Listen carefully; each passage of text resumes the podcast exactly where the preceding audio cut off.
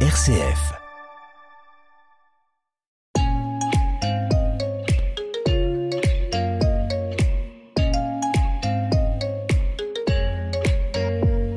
Dans Comme une planète aujourd'hui, on s'intéresse à l'agroécologie, souvent présentée par les défenseurs de la planète comme la clé d'une agriculture saine et durable. Et d'un autre côté, de nombreux agriculteurs récusent ce qu'ils estiment souvent être des injonctions venues d'écologistes qui, de leur point de vue, ne connaissent ni leur métier ni leurs contraintes. Alors je vous propose dans cette émission de sortir de cette approche un peu conflictuelle ou, ou binaire. Et c'est vous, Véronique Lucas, qui allez nous y aider. Bonjour à vous. Bonjour. Vous êtes euh, agroécologue et sociologue. Votre thèse de sociologie portait sur les formes de coopération agricole favorables à l'agroécologie.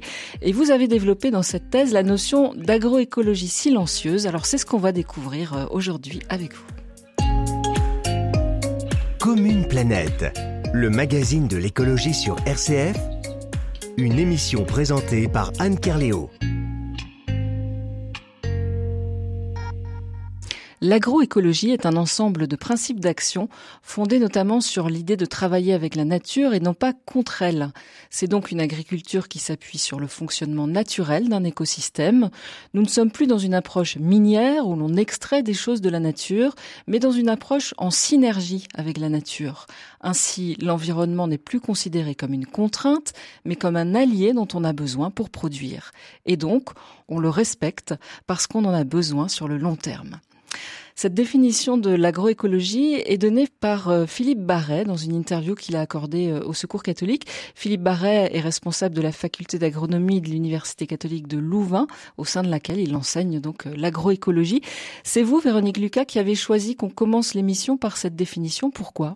L'agroécologie, c'est un terme qui euh, est euh, de plus en plus repris euh, par une diversité d'acteurs qui lui donnent chacun leur définition. Et donc, bon, cette définition me semble assez pertinente. Elle correspond à la fois à ce qui a été posé, en fait, on va dire, par les chercheurs pionniers de l'agroécologie, qui sont plutôt des chercheurs américains, californiens, qui travaillaient beaucoup, en fait, avec des praticiens agricoles d'Amérique latine. Et c'est aussi celle que je rencontre sur le terrain dans mes études. Donc euh, voilà, ça me semblait une, définition pertinente parmi la multiplicité euh, des définitions qu'on peut trouver. L'agroécologie dans le paysage agricole aujourd'hui, on a l'impression que c'est quelque chose qui est très minoritaire. Est-ce qu'on a une idée de la proportion des agriculteurs qui se revendiquent de l'agroécologie? Bah effectivement, c'est vraiment difficile d'en mesurer euh, l'ampleur, notamment parce qu'en fait, nos outils euh, statistiques, nos instruments de connaissance dont on dispose pour prendre connaissance de l'état de l'agriculture sont aujourd'hui déficients euh, pour repérer ces réalités, puisque, on va dire, l'appareillage statistique dont nous disposons a été construit dans les années 60-70, au moment où, où s'impulsaient des politiques fortes de modernisation agricole et donc, ils ont été construits pour mesurer les avancées de la modernisation agricole. Et en fait, ça fait, on va dire, depuis euh, les années 90 que les politiques agricoles cherchent à aller vers plus de durabilité, mais sans avoir rénové l'outillage euh, statistique. Donc aujourd'hui, on est bien en peine, en fait, de réellement mesurer l'ampleur des pratiques agricoles durables dans le champ agricole aujourd'hui. Et puis il y a deux choses différentes. Il y a euh, si on interroge les agriculteurs et qu'on leur demande est-ce que vous faites de l'agroécologie, bah là on, risque de peut-être pas avoir beaucoup de monde à dire oui. Et ce que vous vous dites, c'est il y a aussi autre chose que l'agroécologie euh, affichée, déclarée. Il y a ce que vous vous appelez une agroécologie silencieuse. Alors de quoi s'agit-il en fait et comment vous avez forgé cette expression? Alors en fait, ce sont mes études euh, sur le terrain qui m'ont amené euh, à constater que des agriculteurs mettaient en œuvre des pratiques qui permettent en fait d'améliorer leur système de production d'un point de vue euh, écologique, mais ils ne revendiquaient pas forcément une qualification écologique pour justifier la mise en œuvre de nouvelles manières de faire sur leur ferme.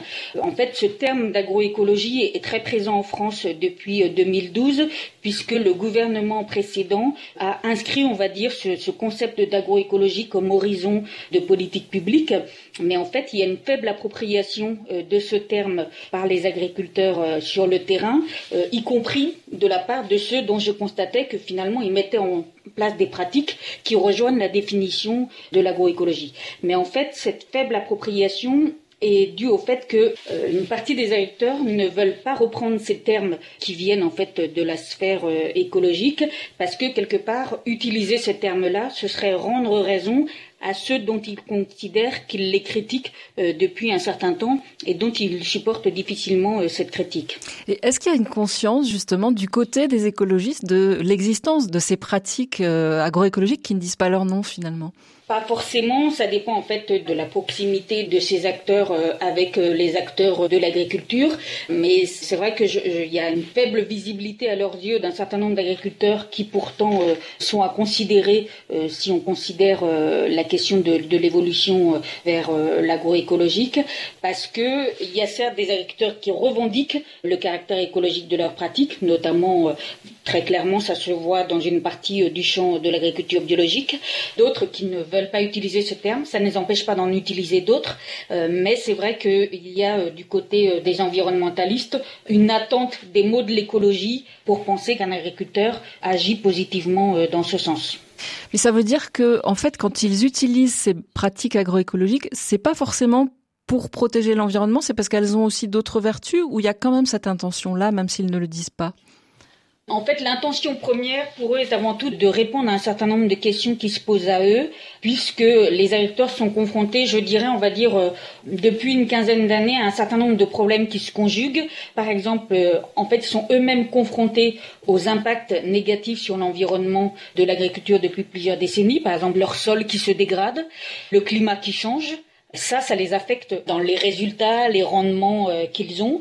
Et puis il y a aussi euh, beaucoup moins d'intervention publique dans le secteur économique de l'agriculture, beaucoup moins de protection des marchés agricoles vis-à-vis d'importation, donc euh, une plus forte volatilité des prix à la fois des produits qu'ils ont besoin d'acheter pour cultiver et des produits qu'ils cherchent à vendre. Et donc tous ces problèmes se conjuguant, les agriculteurs cherchent à faire autrement pour pouvoir arriver à maintenir leur activité et parmi ces manières de faire autrement, il y en a une partie qui mettent en place des pratiques qui sont euh, finalement plus intéressantes euh, d'un point de vue écologique. Mais l'intention première, c'est quand même de répondre à leurs questions. Et puis, ma foi, si en plus ça a un intérêt euh, d'un point de vue environnemental, ça peut être une motivation supplémentaire, mais c'est pas forcément la motivation première. Mhm. Et alors, est-ce que vous pouvez nous donner quelques exemples de ces pratiques qui, de fait, sont écologiques? Par exemple, il y a le fait de acheter soit moins d'engrais ou acheter euh, moins de soja pour les éleveurs parce que les prix des engrais euh, et du soja sont de plus en plus volatiles. Ils vont cultiver plus de légumineuses, donc cette famille de plantes qui a la propriété au niveau du système racinaire de pouvoir capter euh, l'azote de l'air. Donc là, c'est de l'azote gratuit disponible. Bon, bah, le fait de mettre en place des cultures de légumineuses, ça leur permet du coup d'acheter moins d'engrais ou de soja, de diversifier du coup les, les cultures qui sont mises en place dans leur assolement. Et ça, c'est intéressant d'un point de vue environnemental aussi. Mais souvent, la première motivation, c'est de réduire leurs achats d'engrais ou de soja. Comme une planète Aujourd'hui, je m'y mets.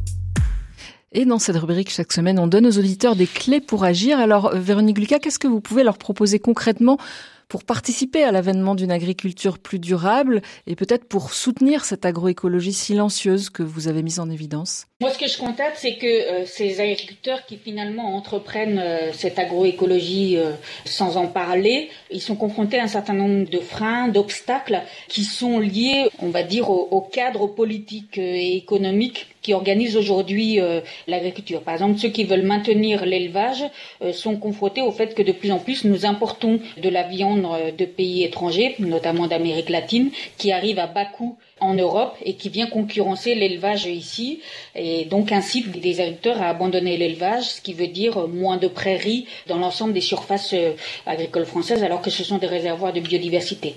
Aujourd'hui, il y a une mobilisation d'un certain nombre d'organisations, par exemple du CCFD Terre Solidaire contre l'accord de libre-échange qui est en train d'être négocié euh, entre l'Europe et l'Amérique latine, l'accord euh, Union européenne-Mercosur. Ça, ça me semble euh, le genre de mobilisation qui peut être intéressante pour créer des conditions plus favorables à l'accomplissement d'agriculture écologique en France. Comme une planète, l'agenda. Un anniversaire à l'agenda cette semaine. Le label Église verte fête son sixième anniversaire ce 16 septembre. Ce label chrétien écolo est un outil pratique conçu pour aider les communautés chrétiennes à progresser sur le chemin de la conversion écologique. Il a été lancé en 2017 durant le temps pour la création, cette période du 1er septembre au 4 octobre, durant laquelle chaque année les chrétiens du monde entier sont invités à prier et à agir pour la sauvegarde de la création, c'est-à-dire pour la préservation de la terre. Église verte est née dans le sillage de la mobilisation chrétienne pour la COP 21 en 2015 à Paris, et puis aussi euh, dans le sillage de l'encyclique du pape François Laudato Si sur le soin de la maison commune.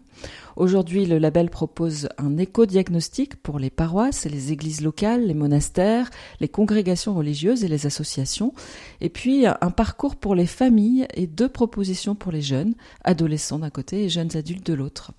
Le réseau Église verte est désormais fort de plus de 850 communautés. Une douzaine de parcours Église verte famille a été lancé et l'éco-diagnostic adapté aide chaque communauté à s'interroger sur ses pratiques et à dégager des pistes d'action. Alors bon anniversaire à Église verte. Et puis euh, le temps pour la création se poursuit. Il s'est ouvert donc euh, le 1er septembre, jour euh, de la journée mondiale de prière pour la création, et il s'achèvera le 4 octobre, jour de la fête de Saint François d'Assise. Et c'est aussi la date à laquelle est annoncée la parution d'un texte du pape François, une suite en forme d'actualisation de l'encyclique Laudato Si sur la sauvegarde de la création. Pour trouver euh, des informations sur le thème et les propositions faites à l'occasion du temps pour la création, eh bien, vous allez sur Internet et vous trouverez de nombreuses ressources en tapant simplement en mots-clés temps pour la création. On termine cette émission en musique avec HK, Dealer que l'on s'aime. On s'aime euh, S apostrophe A I M E et puis S E M E. Bonne semaine à toutes et à tous. Oh mes dealers que l'on s'aime Dis-leur que ça nous fait du bien. En quoi cela serait-il un problème? Nous nous tenons par la main. Oh, mais dis-leur que l'on s'aime. Dis-leur que ça nous fait du bien. Non, nous ne sommes pas un problème. Nous sommes le monde de demain. Dis-leur que c'est ainsi que naissent les colombes. Dis-leur que c'est ici que commence le nouveau monde. Dis-leur nos cœurs qui s'ouvrent quand le monde s'isole. Dis-leur qu'on se retrouve émancipés des camisoles. Dis-leur nos corps qui vibrent, nos notes de musique. Dis-leur que nous sommes libres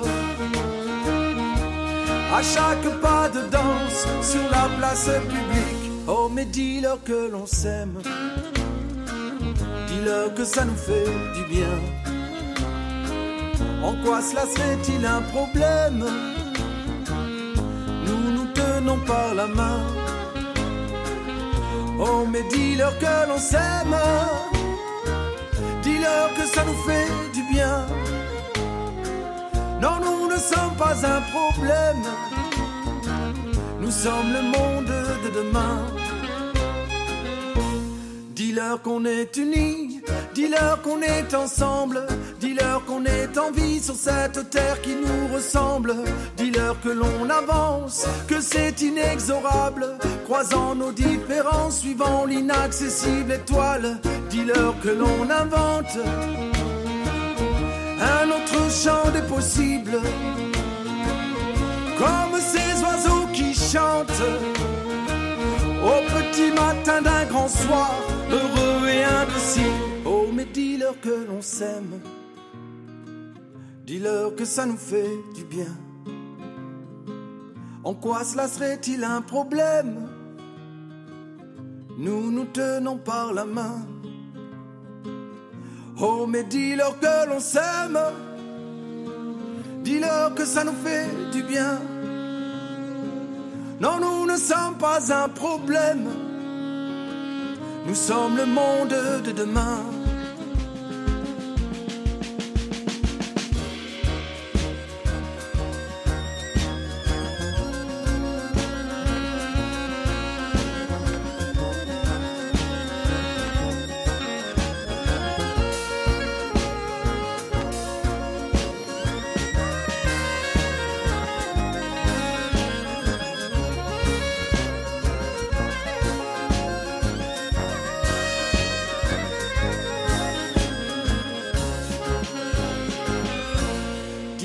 C'est ainsi que naissent les colombes.